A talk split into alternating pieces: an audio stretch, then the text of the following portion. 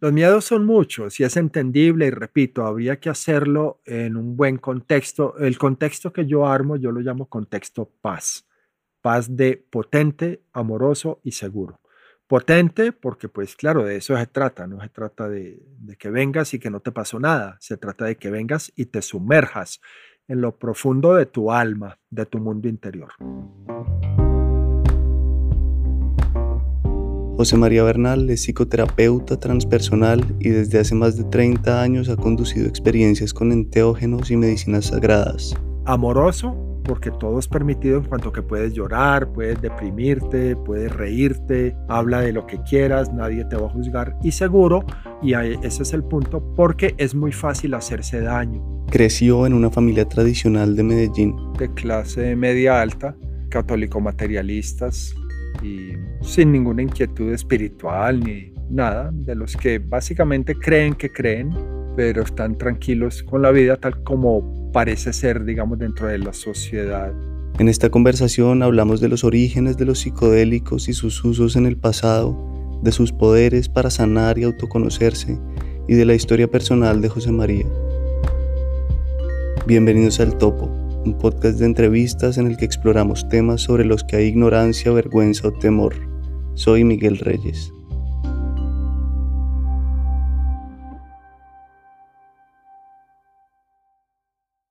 Yo me he considerado hipersensible y desde pelado sí tenía unas inquietudes que me era muy difícil comunicar.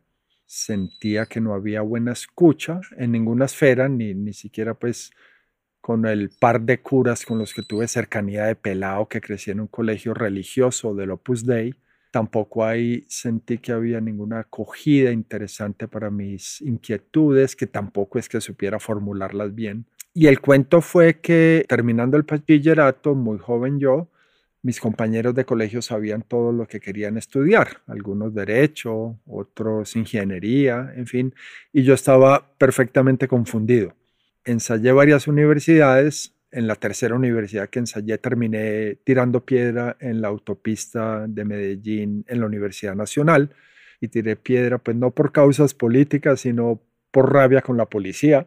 ¿Qué carrera estudiabas ahí? Ingeniería forestal. Tenía un gran llamado como por la contemplación y entonces yo me imaginaba viviendo en un bosque y cuidando los bosques y escuchando los pajaritos y por supuesto, bueno, no sé cómo habría sido mi vida si hubiese estudiado eso, pero lo cierto es que no, no funcionó porque en un año entero hicimos, no alcanzamos a hacer ni siquiera un semestre. Y más bien a fin de ese año vendí la bicicleta, yo había sido muy deportista, corrí vueltas de la juventud y vendí la bicicleta, me conseguí un morral, un sleeping y me, me fui a viajar. Mi única guía era un libro que había pasado por mis manos de Antonin Artaud que se llama Mi viaje con los Tarahumara. Y antes de hablar un poco de ese libro voy a decir que la literatura en que me apoyaba yo y que fue lo que considero mi primer gran maestro era la literatura de Hermann Hesse, los libros de Narciso y Golmundo, Siddhartha, el lobo estepario, que hablan básicamente de jóvenes en una búsqueda espiritual interesante. Demian, Demian a mí me marcó. Sí, eso. También recuerdo a Demian, Bajo las Ruedas, El Juego de Avalorios. Eh, varios de ellos los leí hasta tres y cuatro veces en la adolescencia, entre los 15 y los 20 años.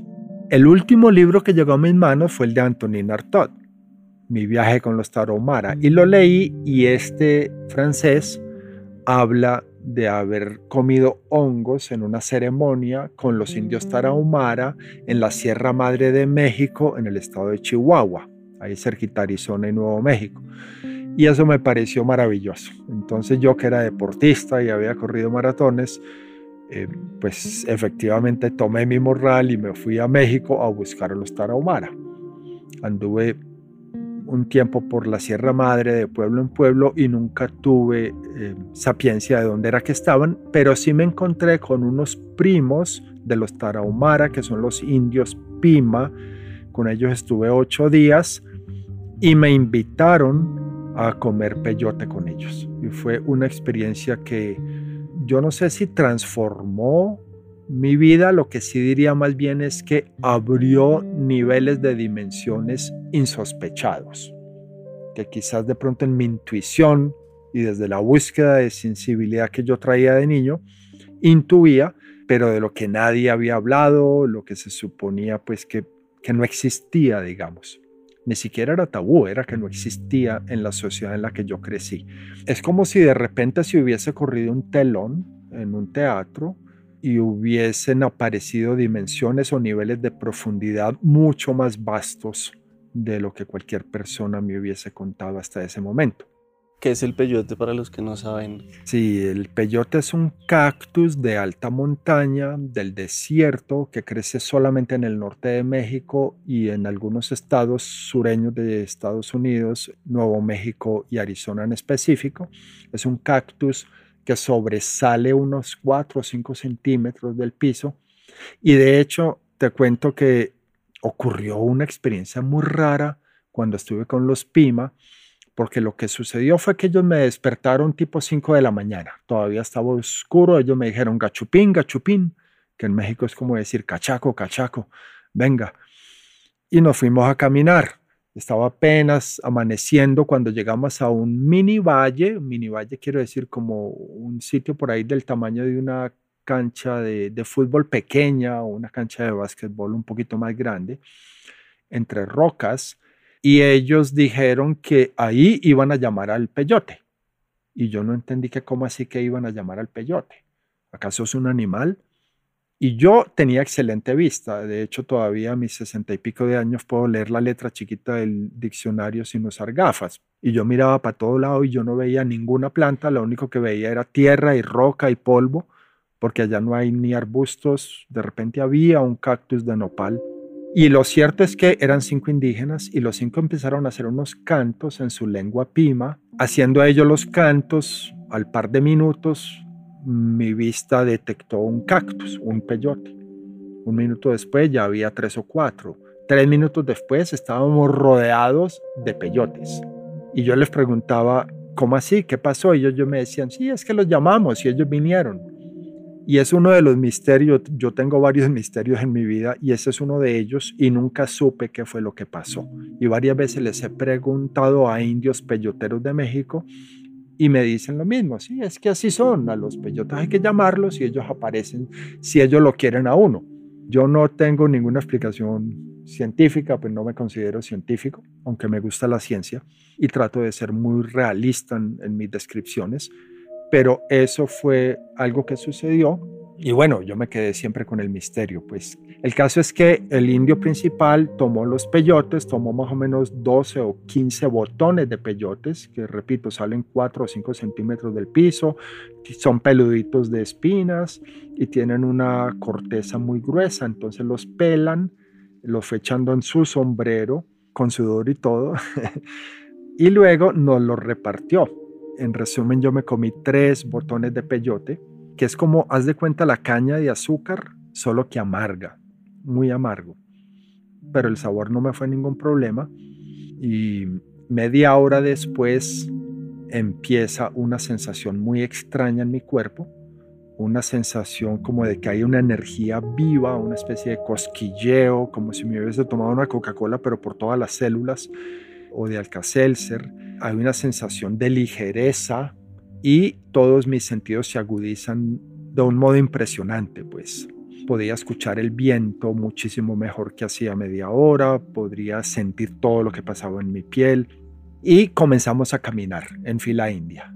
Y lo que hicimos fue caminar todo el día, dígase de 7 de la mañana por ahí a 5 de la tarde, empellotados. La sensación fue maravillosa, pero más que maravillosa, fue supremamente interesante porque es como si me hubiese conectado a una sapiencia muy profunda de que todo está conectado, de que eh, lo que llamamos la vida es un organismo vivo. En Occidente creemos que la vida existe en los seres vivos, llámese lagartijo, gallina, árbol, pero que lo demás no está vivo. Creemos que la piedra, el aire están muertos. Y no, mi experiencia es que todo está vivo. Y no que son seres independientes, sino que todos esos seres forman la trama de la vida. Y todo está entremezclado, interconectado. Y entonces mi asombro, digamos, no cesó, fue maravilloso. Y recuerdo esa noche durmiendo a cielo abierto debajo de las estrellas, estamos hablando de un desierto prácticamente, y prácticamente no pude dormir de la felicidad, pero no solo como una emoción, sino la felicidad de saber que se había abierto ante mí un libro maravilloso de un millón de páginas que quería leer y que esa la prueba de ese día había sido apenas la carátula, digamos así. Bien, y entonces ahí seguiste como tu recorrido con las plantas, luego los hongos, en qué momento llegan y, cuéntanos un poco, volvamos también al contexto de los hongos después. Bueno, pues como yo me había ido, digamos, de Medellín y de casa en una especie de crisis porque no sabía qué estudiar y ninguna universidad me funcionaba, entonces con más gusto seguí viajando, me fui para Estados Unidos, echando dedo en Estados Unidos, donde a duras penas hablaba algo de inglés, me ofrecieron hongos y yo dije yes y tuve una experiencia de hongos. Recuerdo que esto fue en el sur de California y, me parecieron fascinantes y luego conocí el LSD que también me pareció fascinante. Tuve la fortuna de que nunca estuve en una situación de riesgo. Digo eso porque luego me empecé a enterar que hay gente que ha incluso perdido la vida en el mal contexto y de lo cual hablaremos ahora, pues.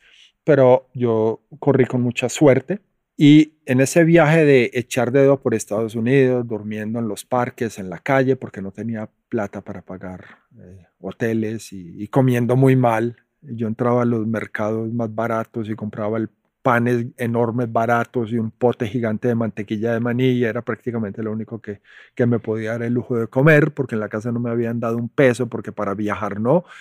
Y sin embargo yo, fíjate, ese viaje lo hice todo con plata de la venta de mi bicicleta que había sido mi novia. y entonces, nueve, diez meses después, estaba yo en Nueva York absolutamente exhausto, mucho más flaco de lo que soy.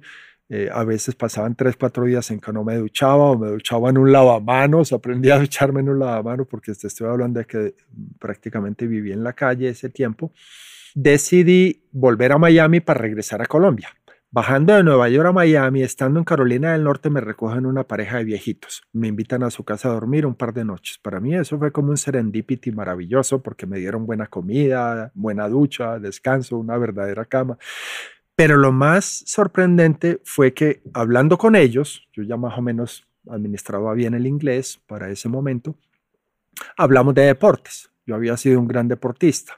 Ellos llamaron al entrenador de fútbol de una universidad cercana en Carolina del Norte. El tipo me invitó a jugar un partido al día siguiente. Yo jugué muy bien. No había olvidado que fui de la selección del colegio en mi primera juventud. Y jugué también ese día como inspirado, digamos, que el entrenador me ofreció una beca y me dijo, quédese aquí, yo le pago todo. Y yo, bueno, listo, yo me quedo aquí. Y de, de un día para otro resulté pues viviendo en una universidad gringa. El único dilema es, ¿y ahora qué estudio? Ahora bien, pues el sistema gringo eh, no adolece del retraso mental del sistema educativo colombiano, en donde al pelado desde los 16, 17 años en Colombia le obligan a saber qué es lo que va a estudiar para el resto de su vida, lo cual me parece absurdo. En Estados Unidos me dejaron coger muchas clases de historia, de filosofía, de, de inglés incluso. Y la de filosofía que cogí, que fue filosofía existencial y que fue de chiripa porque el entrenador de fútbol me dijo, ¿usted qué leía antes de llegar a Estados Unidos? Y yo le dije, a Hermann Hesse. Entonces el entrenador me dijo, pues entonces cójase un curso de filosofía existencial.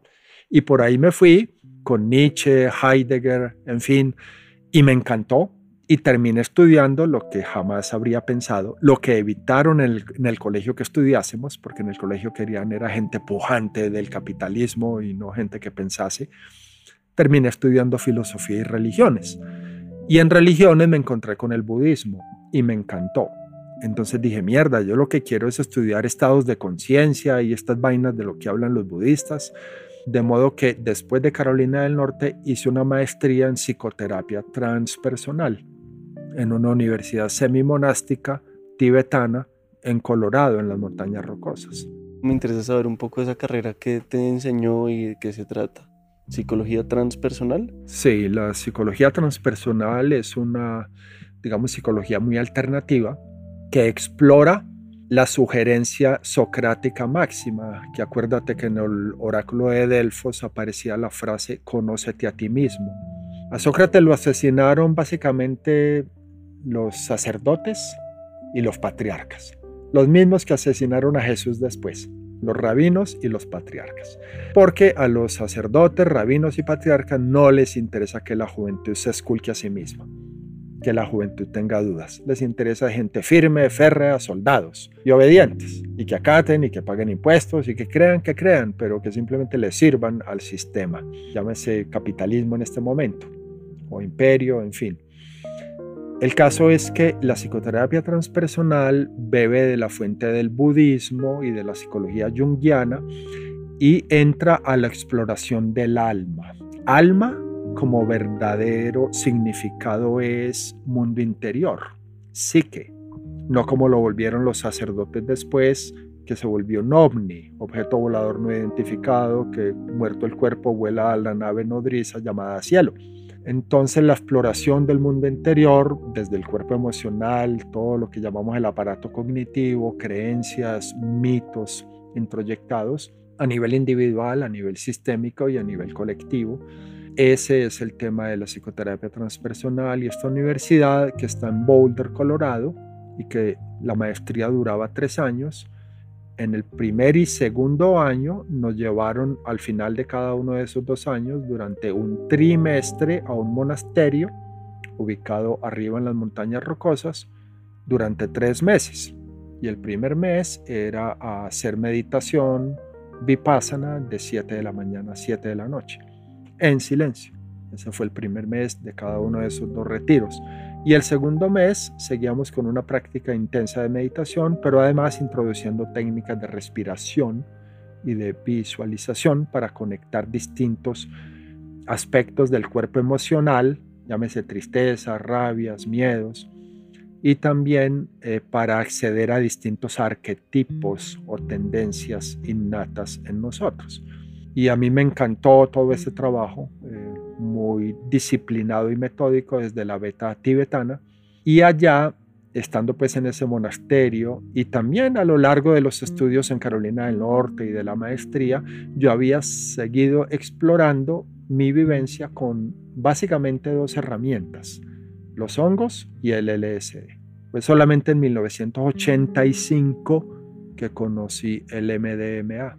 Y ahí, siguiendo el recorrido, entonces, bueno, existieron desde las culturas ancestrales y en los del tiempo reciente han estado absolutamente, o no sé absolutamente, pero bastante estigmatizadas y prohibidas.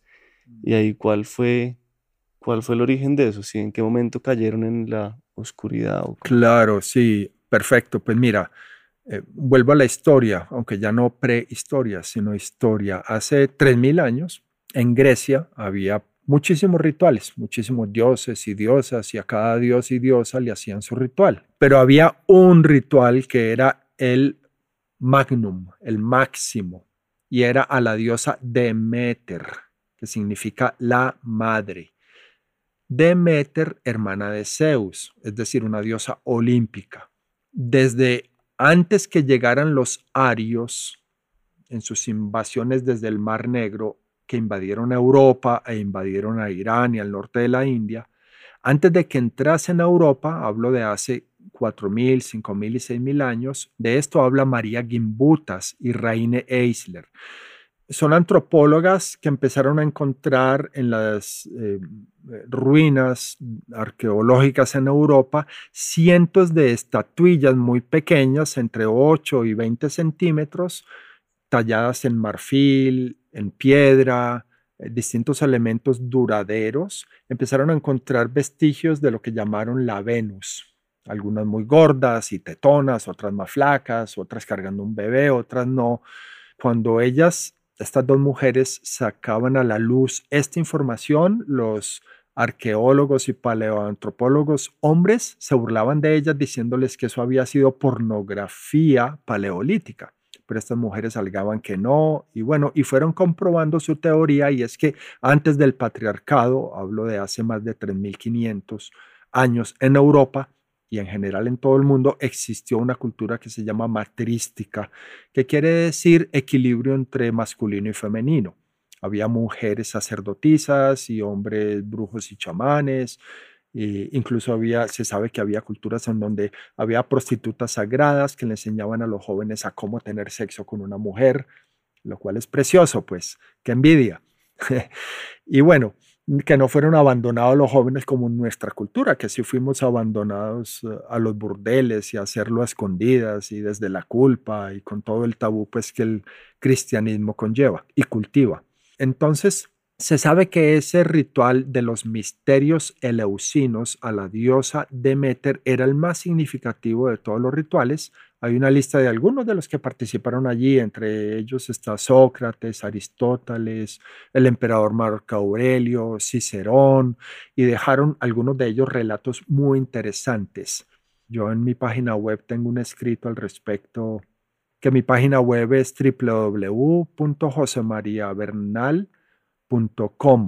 y abajo, como al final de la página, aparece escritos y ahí sale un escrito alrededor de ese tema que me ha encantado explorar, de los misterios eleusinos. Se sabe que desde hace más o menos 4.000 años los misterios eleusinos existieron, pero sucedió lo siguiente y este es un trasvase histórico muy interesante, de lo cual hay muchos volúmenes escritos. Recuérdense que hace 2.000 años apareció Jesús y vivió Jesús y Jesús, mi teoría es que fue, y no soy el único, pues que fue llevado a la cruz básicamente por los rabinos y, patriarcas, los mismos que asesinaron a Sócrates o que más bien hicieron que Sócrates se suicidase.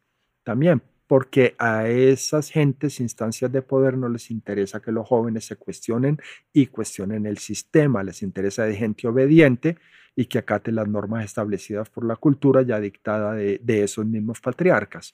El caso es que existió Jesús y aparecieron unos seguidores de Jesús. En el colegio todos nos enseñaron que para el año más o menos 280 después de Jesús a los cristianos los mataban. Es cierto que mataron a muchos cristianos, pero tampoco es que hubiese pues una persecución exacerbada, no. Entonces apareció un emperador Constantino que dijo prohibido matar a los cristianos. Yo estoy de acuerdo, no deberían matar a nadie por su religión. Pero luego, en el año 382 creo que fue, subió al poder el emperador Teodosio. Pasó un edicto en el año 392. El edicto dice, obligó a todos los súbditos del imperio romano a hacerse cristianos.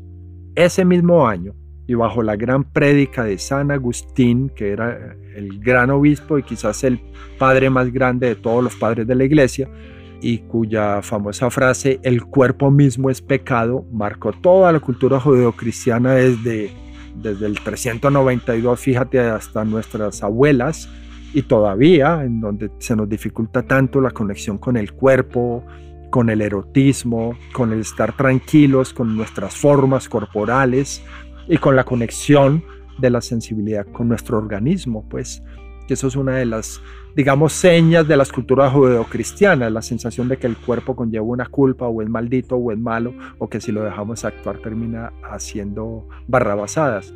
El cuento fue ese emperador que obligó a todos sus súbditos a hacerse cristianos, también en ese mismo edicto prohibió las olimpiadas, porque justamente las consideraba un culto al cuerpo, las danzas, todas las danzas que fueron prohibidas en Europa, y los rituales de los misterios eleusinos.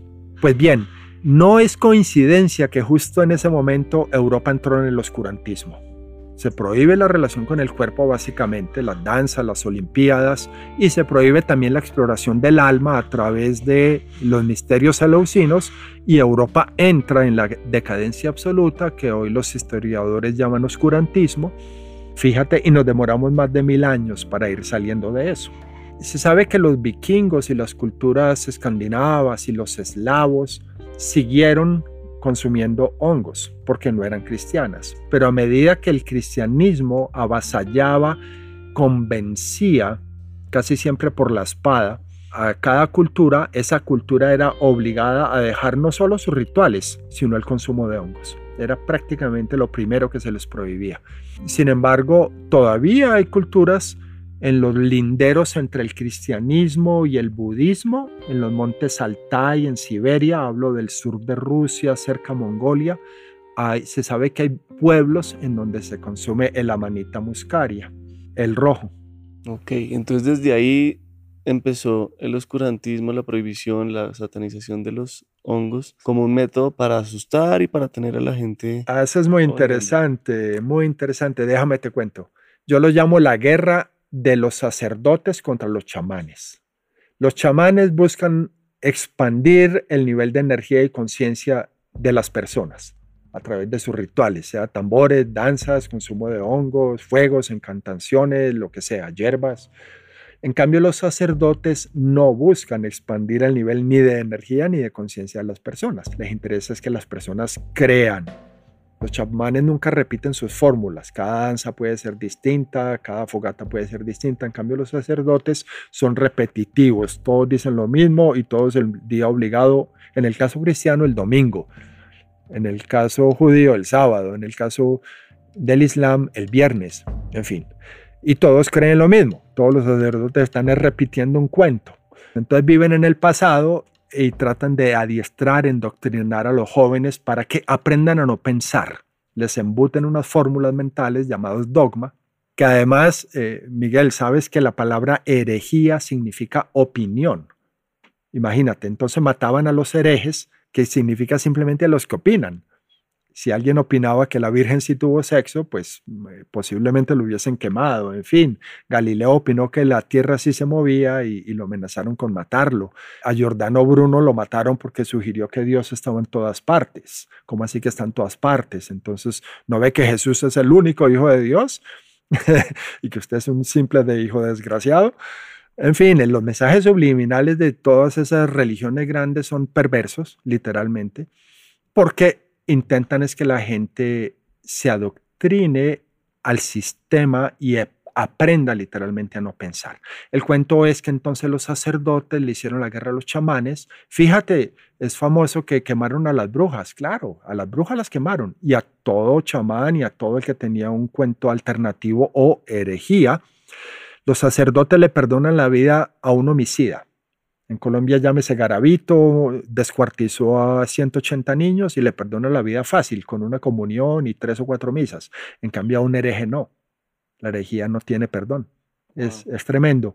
Con eso te digo entonces que el cristianismo, que ha sido la gran rectora de las mentes y que tuvo un espía en todos los pueblos de Colombia durante siglos y de todos los pueblos de, del mundo cristiano durante siglos y siglos y que nos dijo qué pensar y qué no pensar y cuáles temas eran prohibidos siquiera preguntar. Entonces, desde ahí fue la prohibición de los hongos, porque los hongos abren, como te conté de que pasó en mi juventud, un telón muy profundo de niveles de profundidad en la realidad. Y ahí se conecta, supongo, con la llegada de los españoles y de la colonia y de cómo los indígenas también fueron pues reprimidos. Claro, en los 1500 van llegando barcos de españoles que básicamente eran machos, quiero decir, sin hembras, machos más o menos perseguidos en España, pues moros y judíos y criminales. Y, bueno, y, ellos andaban por los charcos teniendo sexo con las indias que estaban semidesnudas en esos charcos porque ya no tenían vergüenza de su cuerpo como las cristianas. Estos españoles que fueron subiendo por los ríos se encontraban con indias desnudas en los charcos, tenían sexo con ellos, las abandonaban, por supuesto no se iban a quedar cuidándolas porque además los curas decían que esas mujeres no tenían alma y de ahí viene un mestizaje pues de hijos bastardos, que es una de las grandes heridas de Colombia, entonces Europa entró en el oscurantismo cuando llegaron a América. Uno de los primeros intentos que hicieron todos los curas en México, Perú, Colombia, fue prohibir en México el uso de los hongos, que los hay en el estado de Oaxaca. Yo he estado en un par de pueblos donde hay consumo de varias especies de hongos. El consumo de peyote también trataron de prohibirlo. Por fortuna no lo lograron del todo. En Colombia trataron de prohibir el consumo de la hoja de coca y del yagé. Por fortuna tampoco los, misioneros lograron eso. Y en Perú también el San Pedrito, llamado Huachuma, que es otro cactus, pero del Perú y Ecuador y Bolivia, y la hoja de coca también intentaron prohibirla. Por fortuna tampoco tuvieron éxito. Lo cierto es que fueron escondidas de nuestra civilización, dígase. Cuando yo crecí en Medellín en los 70 no, yo nunca oí hablar del yajeb Yo me fui para Estados Unidos todos los 80 y cuando volví en el 89 era que apenas empezaba a hablar del yagé, apenas estaba saliendo de la selva el yagé, mm. cuando ya pues los, llámese los misioneros, no tenían tanta fuerza de represión y abuso. Y ahí, no sé si hay algo más importante para decir de esa época, pero si nos saltemos hasta el hipismo y los 60s y 70s, donde hubo un auge de los psicodélicos y, la contracultura empezó a, sacarlos a la luz, pero otra vez. Perfecto, pues habría mucho, mucha tela para cortar. Empecemos por esto. Resulta que en Europa, sobre todo en, en los Países Bajos, Holanda, eh, eh, el norte de Alemania, en la zona del Rin, pasaba un fenómeno muy interesante desde hace mil años, que las brujas justamente aprendieron a usar bien, y es que a todos nos ha pasado que dejamos un pan en algún lado y se nos olvida y un par de días después tiene moho. Generalmente lo botamos. Pues bien, lo que pasaba en Europa era que recuerden que allá hay mucho pan de centeno, volvemos al centeno, que cuando tiene bajo ciertas condiciones de humedad, luz, le da un hongo que se llama el cornezuelo del centeno. Ese hongo lo llamamos el ergot. Se sabe que hubo familias e incluso pueblos enteros en Bélgica, Holanda, la zona norte del Rin, que entraban en estados inducidos psicodélicos después de consumo de, ese pan, porque en esas épocas, llámese siglo XII, XIV, XVII, no se daban el lujo de botarlo. El caso es que las brujas se dieron cuenta eh, del poder de ese hongo el ergot y lo empezaron a utilizar para ayudarle a las mujeres en el parto y le vieron una cantidad de beneficios. Uno, relaja el cuerpo. Dos, la persona está más tranquila y más conectada a su organismo, pues la mujer en este caso. Eh, al relajar el cuerpo facilita la apertura pues, de la vagina y además evita el sangrado.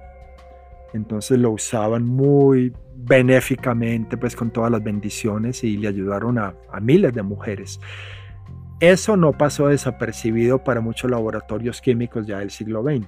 Entonces el laboratorio Sandox en Basilea, Suiza, le encargó a un equipo de científicos químicos para que explorasen el ergot y supiesen sintetizarlo dentro de condiciones eh, de laboratorio, pues hacerlo sintético. Hubo un químico, Albert Hoffman, y coincidió en el año quizás más oscuro de todo el siglo XX, aunque el siglo XX está lleno de años oscuros, en la mitad de la Segunda Guerra Mundial, en que este Albert Hoffman tuvo la primera experiencia consciente con el LSD, dietilamida, como que provoca la merla, dieta de ácido lisérgico. Y lo que supo era que era un dispositivo para alterar la conciencia y el organismo a niveles impresionantes. Él se lo empezó a pasar a amigos intelectuales, a psiquiatras. Esto se fue regando poco a poco a finales de los 40 y los 50 por toda la inteligencia de mente abierta en Europa y Norteamérica. Y ahí no sé si sepas la anécdota de cuando lo probó, que estaba haciendo un experimento y salió en la bicicleta y ahí le estalló.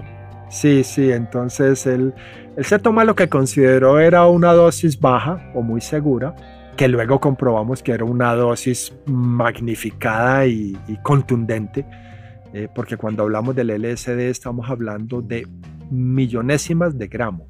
Albert Hoffman creía que estaba tomándose una microgota y terminó tomándose una dosis contundente sin tener ningún acompañante ni mapa de lo que le iba a pasar. Estamos hablando del continente más inocente en los sentidos, en este sentido. En Europa no, no, se tomaba ninguna droga, como en América sí había hongos y yagé y, y bogaína en África y morfina en Europa, en fin. El caso es que el tipo creyó que se estaba enloqueciendo. La esposa llama al vecino, que es un médico, el vecino entra de bata blanca y con un estetoscopio, creo que así se llama, una herramienta metálica que le cuelga del cuello, y cuando ese vecino se asoma sobre la cabeza de Albert Hoffman, que está acostado en el sofá, lo que Albert Hoffman vio fue al demonio.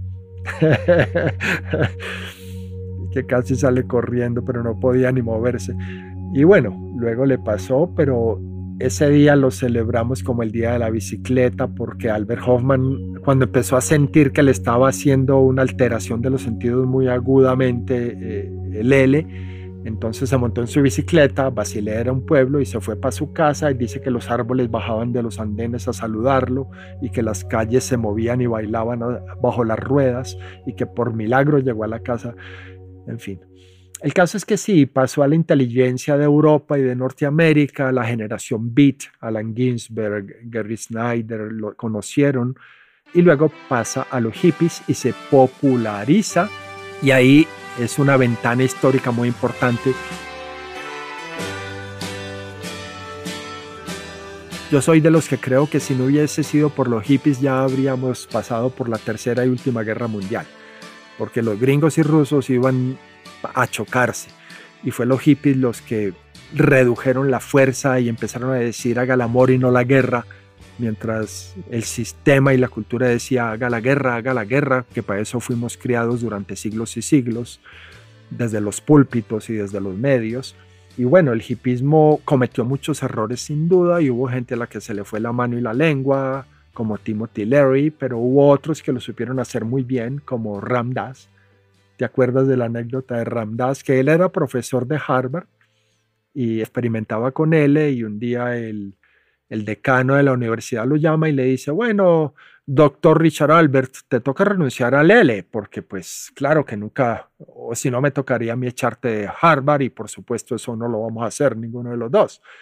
Y Ramdas dijo, pues no, mi querido amigo, yo renuncio ya y de una vez a Harvard porque yo al L nunca voy a renunciar y se quitó la corbata, se fue para la India y volvió como seis meses después ya vestido de naranjado y barbado y siendo Ramdas.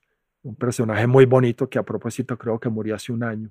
Sí, de Timothy Leary, ¿por qué, ¿por qué dices que fue como torpe o lenguilargo o algo así? Porque él era de los que pregonaba muy duramente diciéndole a toda la juventud eh, como que sálgase del sistema y tome LSD y me parece que tampoco, tampoco es tan inteligente y puede, eso incurrió en muchos daños. Hubo gente que se mató, efectivamente.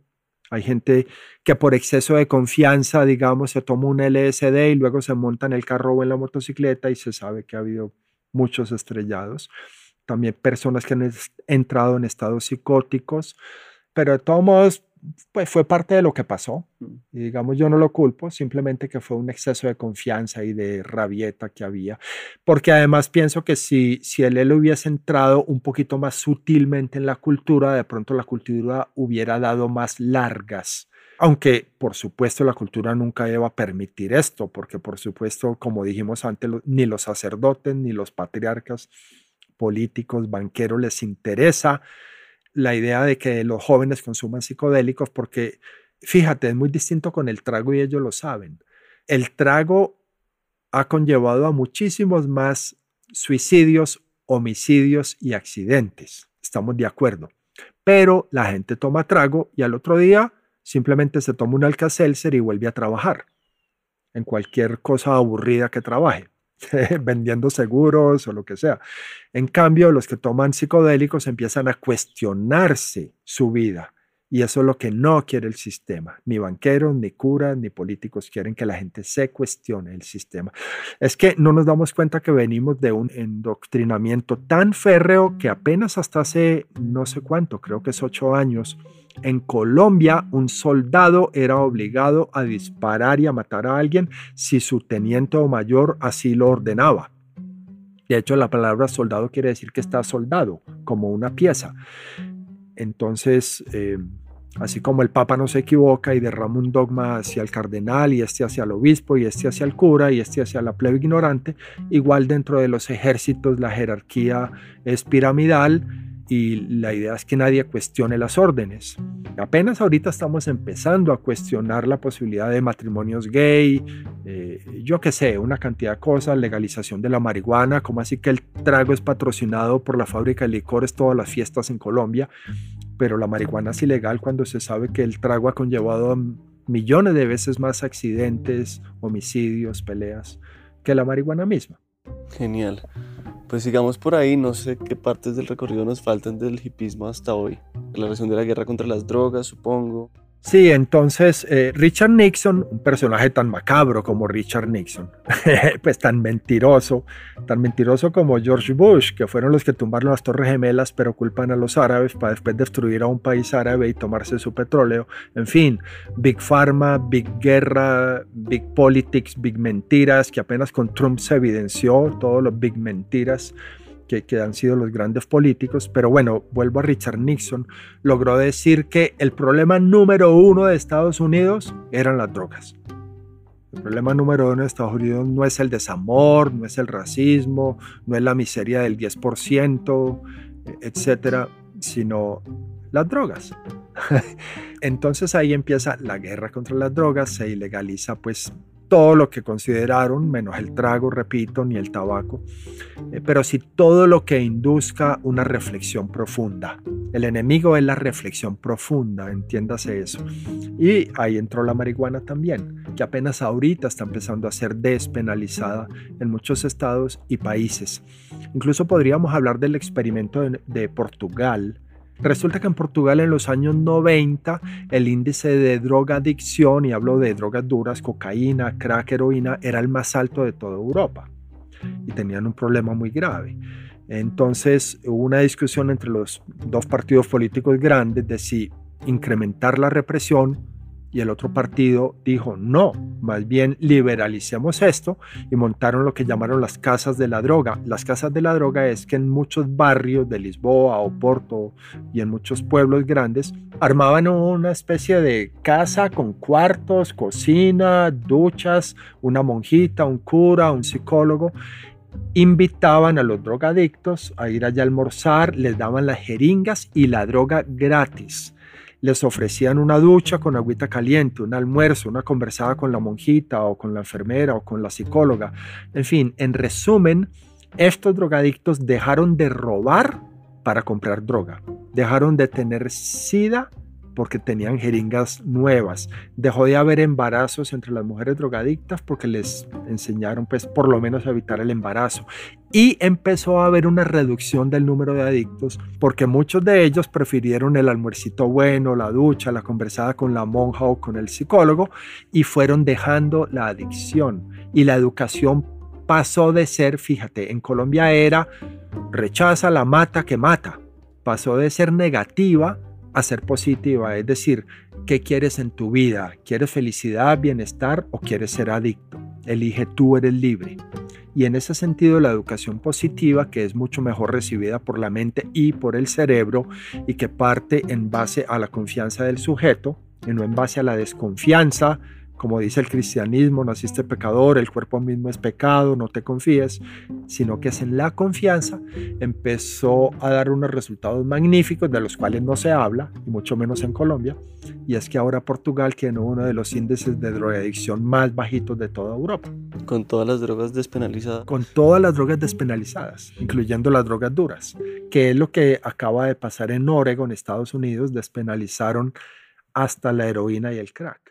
Y mm, bueno, entonces hablemos otra vez de los hongos, de tus experiencias y de, y de cómo tienen un potencial para tratar enfermedades, estrés postraumático, depresión, adicción. Bueno, te decía que en los años 80 yo estudié en la universidad, hice la maestría, pues seguí mi camino siempre en paralelo con, con los honguitos.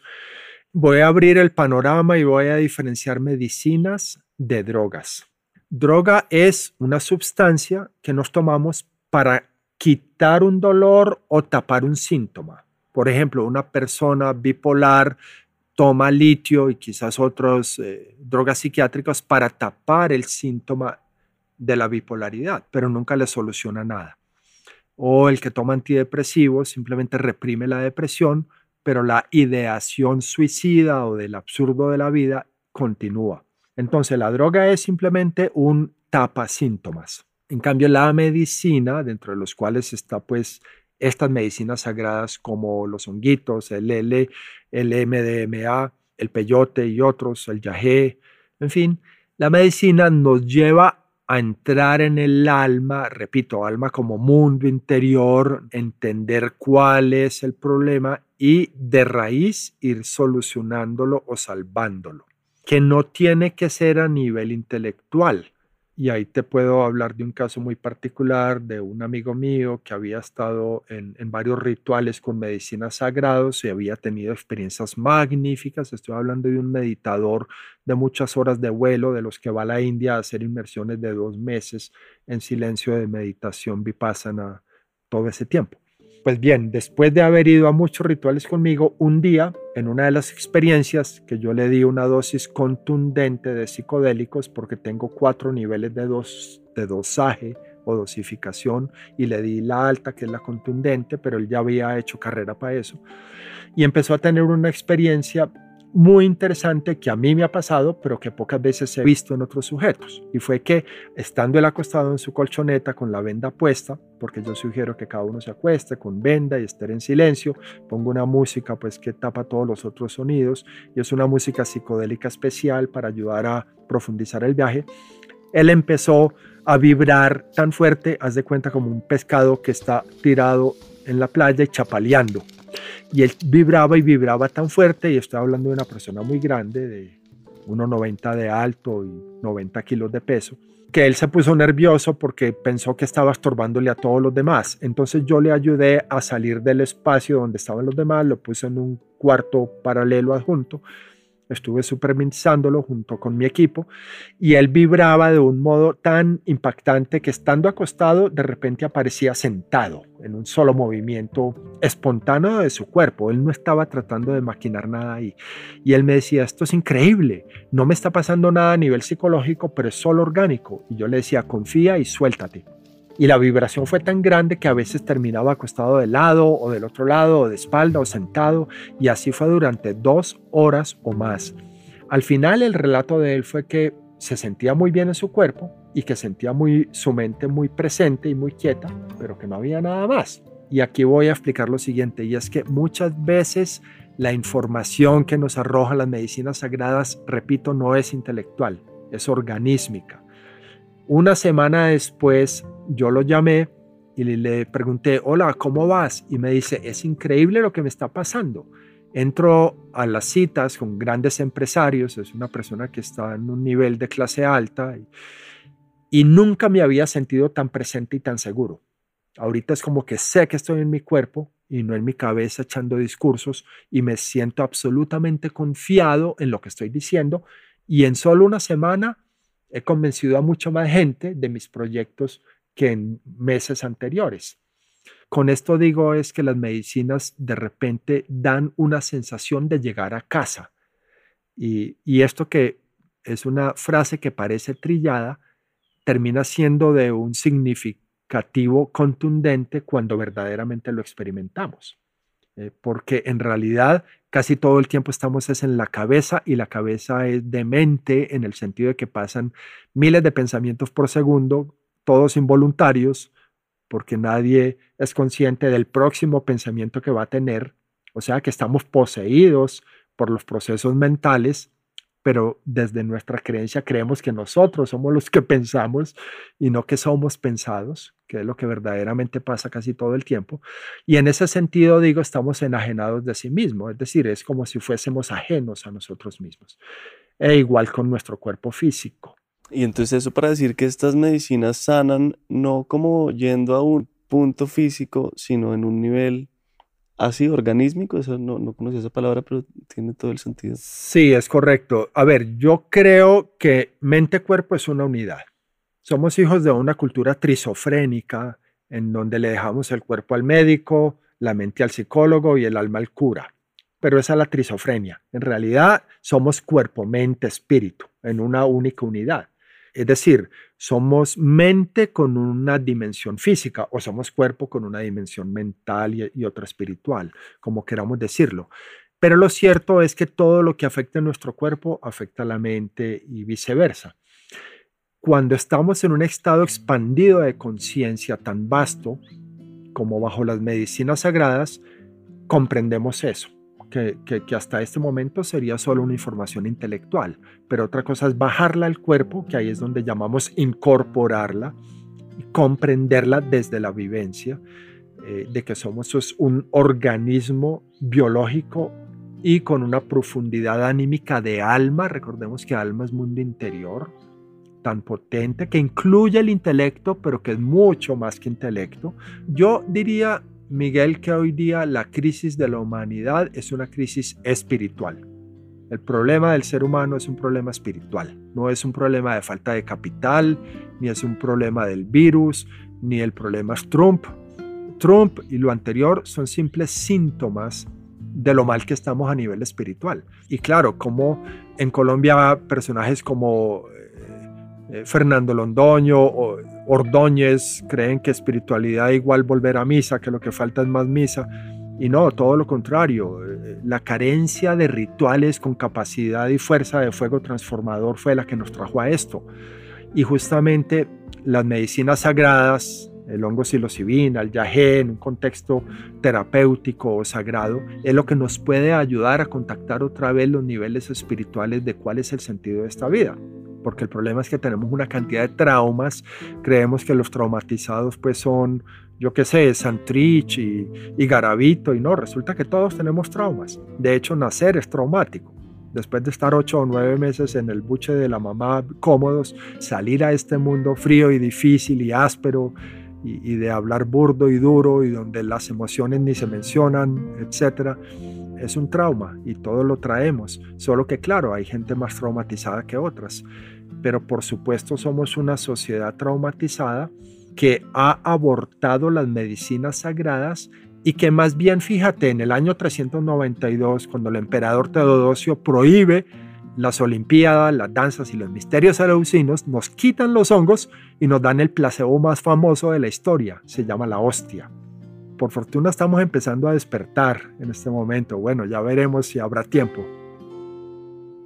Y entremos entonces un poco en, el, en la actualidad y en cómo es como el panorama en este momento y hacia dónde va. Pues yo lo veo interesante, hay, hay un auge sin duda. Se sabe que este es el momento histórico en que más gente está meditando y también en que más gente está consumiendo medicinas en toda la historia de la humanidad. Por supuesto ahora hay muchos más habitantes, pero bueno, hay una tendencia hacia la legalización o por lo menos despenalización. El año entrante seguramente van a despenalizar. El año entrante es posible que a fines de este año 21 o, en el 22 a lo sumo, el MDMA para ayudar a sanar. Yo he tenido cientos de pacientes a quienes he acompañado con experiencias en el estado psicológico de MDMA y ayuda a niveles de mejorar la autoestima impresionantemente, a perdonarse las culpas, mujeres que han abortado, parejas que están en pelea profunda, a mejorar el vínculo, a reconectar desde el amor. He acompañado personas muriendo y ha sido de las experiencias donde me he sentido más bendecido en mi vida. Acompañar a toda una familia, toda una familia, estoy hablando de el papá está muriendo, cuatro hijos que están vivos y un nieto joven tomando MDMA para cerrar la vida, es decir, una despedida de esta vida bajo un estado de amor y de conciencia. Una experiencia absolutamente maravillosa y varios otros casos similares. Entonces, eh, creo que ahorita hay un auge que tenemos que aprovechar bien.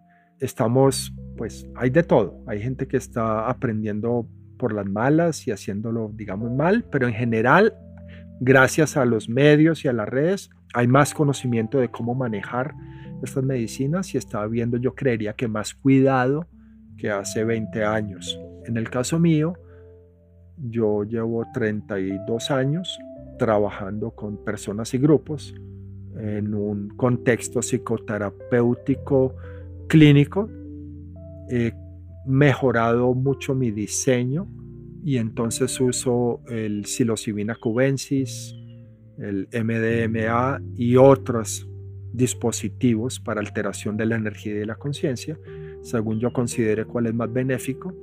Siempre lo sugiero como un proceso de autoconocimiento.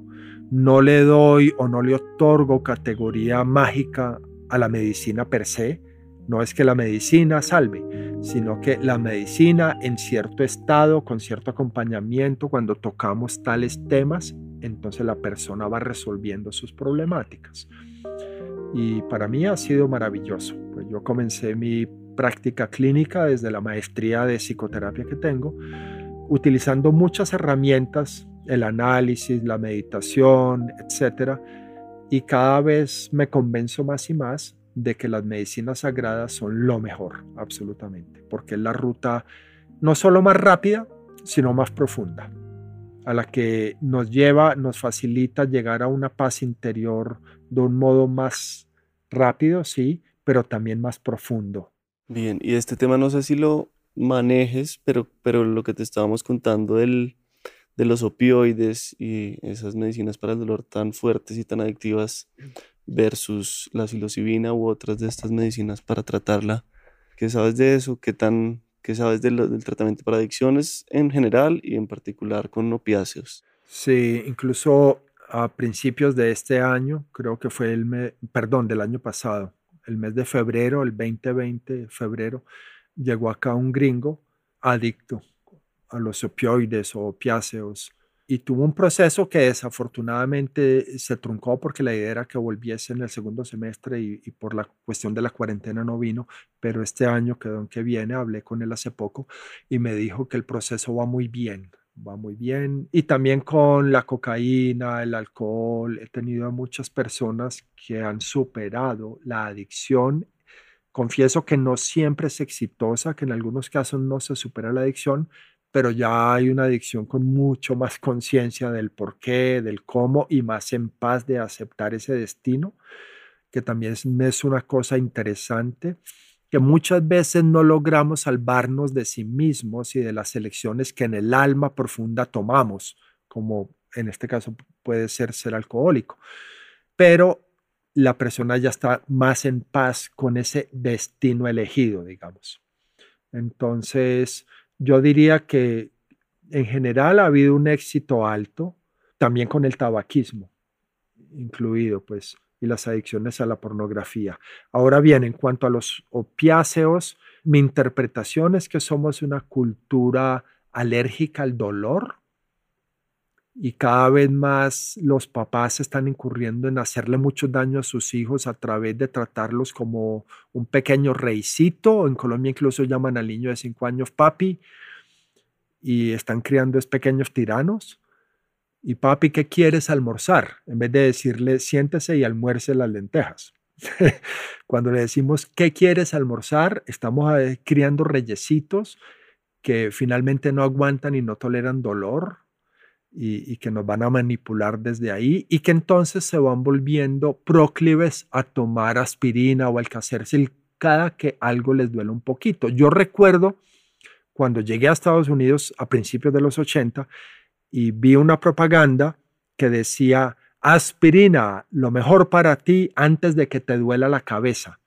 Y yo no entendía esa propaganda. ¿Cómo así que antes de que te duela la cabeza? Y claro, para mí luego tiene mucho sentido que en Estados Unidos justamente haya una epidemia de opioides, porque es que creemos que la idea es evitar el dolor. Y Nietzsche hablaba de eso, hablaba de que hay que rescatar el espíritu antiguo de los griegos que incluía que en la vida, el hecho de que en la vida hay tragedia. Y luego el Big Pharma, con todos los fármacos, pues proponen ya vender su mega negocio, tratándonos como si fuéramos débiles y que el enemigo es el dolor, cuando insisto, no es el dolor. Es la falta de conocimiento de sí mismo y la falta de paz interior.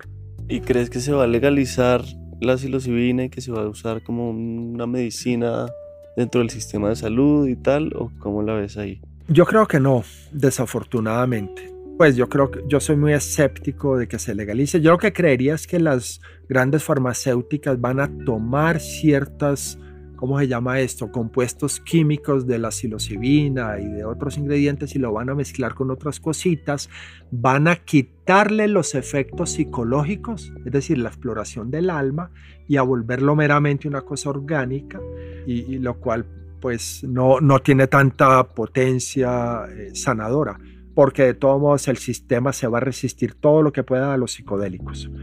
¿Sabes por qué van a legalizar el MDMA? Mi teoría.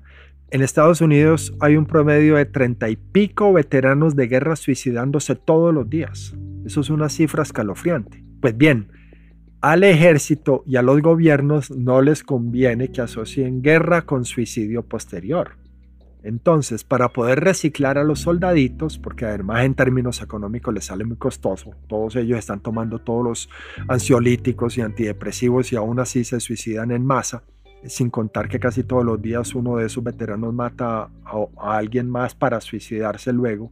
El caso es, para poder reciclar la guerra y reciclar a los soldaditos mismos, los mandan al campo de batalla y uno o dos años después, cuando lleguen traumatizados con lo que ellos llaman PTSD, le dan MDMA bajo un ámbito psiquiátrico, lo curan de su estrés postraumático para que no haga mala prensa o incluso para poder reciclar ese mismo soldado y enviarlo a Irak o a Siria o a Afganistán o a Colombia. Otra vez, es el patriarcado jugando con las fichas que los hippies van descubriendo, pero jugando a su favor. Y bueno, porque de hecho no es que tú puedas ir luego al, al parque Lleras o a la farmacia a comprar M, no, eso va a seguir siendo ilegal para la gente.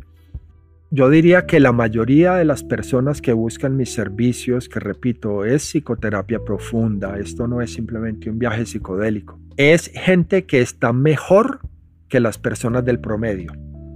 Es gente más sensible, menos traumatizada, simplemente que está consciente de su dolor y de su potencial no utilizado como seres humanos y que viene Incluso en estos días llegó un personaje que, yo le di un abrazo inmenso, un personaje joven, hablo de, acaba de cumplir 30 años, y me dice, mire, encontré el trabajo que me encanta, me está yendo económicamente muy bien, no tengo problemas, quiero que me ayude a administrar mi vida, dígame qué hago.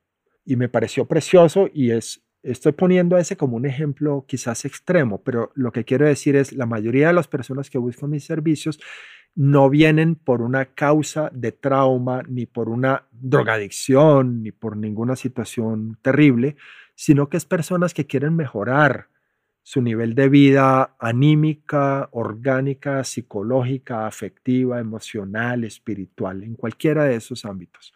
Parejas que están en crisis. Ahora, para que una pareja que esté en crisis y busque ayuda es porque está mejor que las demás porque casi todas las parejas se mantienen en crisis, pero casi ninguna busca ayuda. De modo que se vuelve como un camino de autoconocimiento, insisto, para desarrollar nuestro potencial máximo. Pues bien, creo que aquí eso fue todo. Te agradezco en el alma. Con mucho gusto, Miguel. Esta entrevista fue uno de los insumos para Dosis, un nuevo podcast sobre drogas que acabamos de lanzar. Si no lo han oído, los invitamos a que lo hagan. Encuéntrenlo como Dosis en cualquier plataforma de audio. Y si ya lo oyeron y les gustó, ayúdennos a regar la voz. Se lo agradeceremos siempre. El Topo es una producción de la no ficción y es presentado y dirigido por mí. Este guion fue editado por María Antonia Ruiz. La mezcla y el diseño de sonido fueron de Daniel Díaz y Valentina Fonseca. Álvaro Guerrero es el manager de audiencias y Angélica Duque es la ilustradora. En el próximo episodio... Para mí había una ausencia de la presencia de la madre, no solo de mi mamá biológica, de la madre, de un sentido de contención, de, de un abrazo que calienta el alma. Hablaremos con Natalia Chaparro sobre la mujer, los ciclos femeninos y la madre de todos y todas. Gracias infinitas a quienes ya se han sumado a nuestra comunidad. Algunos de ellos son Sebastián Lieflander, Johnny Alexander Gallego, Carolina Rueda, Elena Rodríguez, David Azula, José Luis Socarrás, Viviana Rodríguez, Adriana Molina, Cristina Rosero y Ana María Tavares. Si quieren contactarnos, estamos como Podcast El Topo en Instagram, Twitter y Facebook. Si tienen preguntas, comentarios o sugerencias, no duden en escribirnos por ahí. Muchas gracias por escucharnos.